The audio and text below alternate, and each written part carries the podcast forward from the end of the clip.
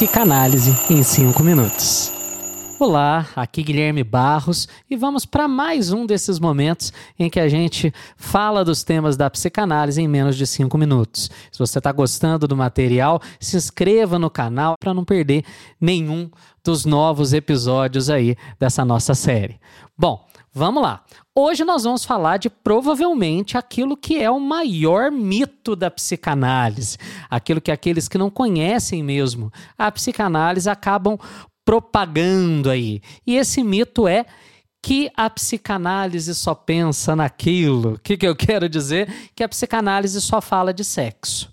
Bom, esse é o mito principal aí sobre a psicanálise. E a gente vai tentar desfazer esse mito nesses cinco minutinhos aqui. Primeira coisa, gente, que a gente tem que pensar é que a psicanálise ela vem se desenvolvendo aí desde o final do século XIX e a cada vez que nós temos psicanalistas sendo formados e trabalhando com essas técnicas, com essas teorias, a psicanálise vai evoluindo. Então a primeira coisa que a gente tem que falar é que a psicanálise não é uma ciência que está pronta, como qualquer ciência, ela é o tempo todo acometida por novas contribuições. Mas vamos voltar lá no comecinho para que você perceba que desde o início, essa fala que a psicanálise só fala de sexo é uma mentira completa. Então vamos lá. No começo do trabalho do Freud, esse austríaco que vai construir aí a psicanálise de forma teórica, o primeiro que fez isso, né? A gente vai ter o Freud estudando sim os impulsos sexuais. Tanto que a gente tem ah, as fases psicossexuais em que a gente vai ali mapear o desenvolvimento humano. Tudo bem, mas até o próprio Freud, no iníciozinho dos seus estudos, ele dizia o seguinte: que existem dois, existiam, ele pensava isso naquele momento, dois tipos de impulsos: os sexuais e aqueles de autopreservação. Então perceba que desde o começo o Freud fala claramente que nós não vivemos apenas de impulsos sexuais.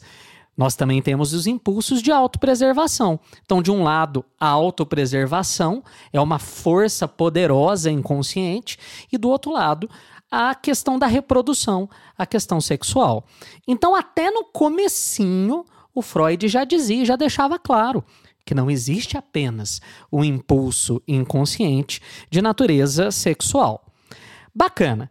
Ainda assim, se nós formos continuar a estudar a teoria do Freud, a gente vai se deparar com talvez uma das principais obras dele, já no século XX, ali em 1920, que o próprio nome já deixa claro que esse mito vai ser deixado de lado, porque ele se chama Para Além do Princípio do Prazer, onde o Freud vai trabalhar várias outras questões, mas entre elas o seguinte aspecto teórico, que os, os impulsos de autopreservação e os impulsos sexuais, eles fazem parte, na verdade, de um grupo de pulsões que ele vai chamar de pulsões de vida. De outro lado, ele vai falar da existência das pulsões de morte.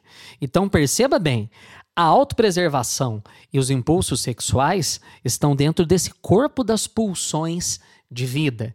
Enquanto a questão da deteriorização do corpo, natural a todos os seres humanos, e os impulsos destrutivos em relação a si mesmo e em relação ao outro, fariam parte desse corpo de pulsões de morte.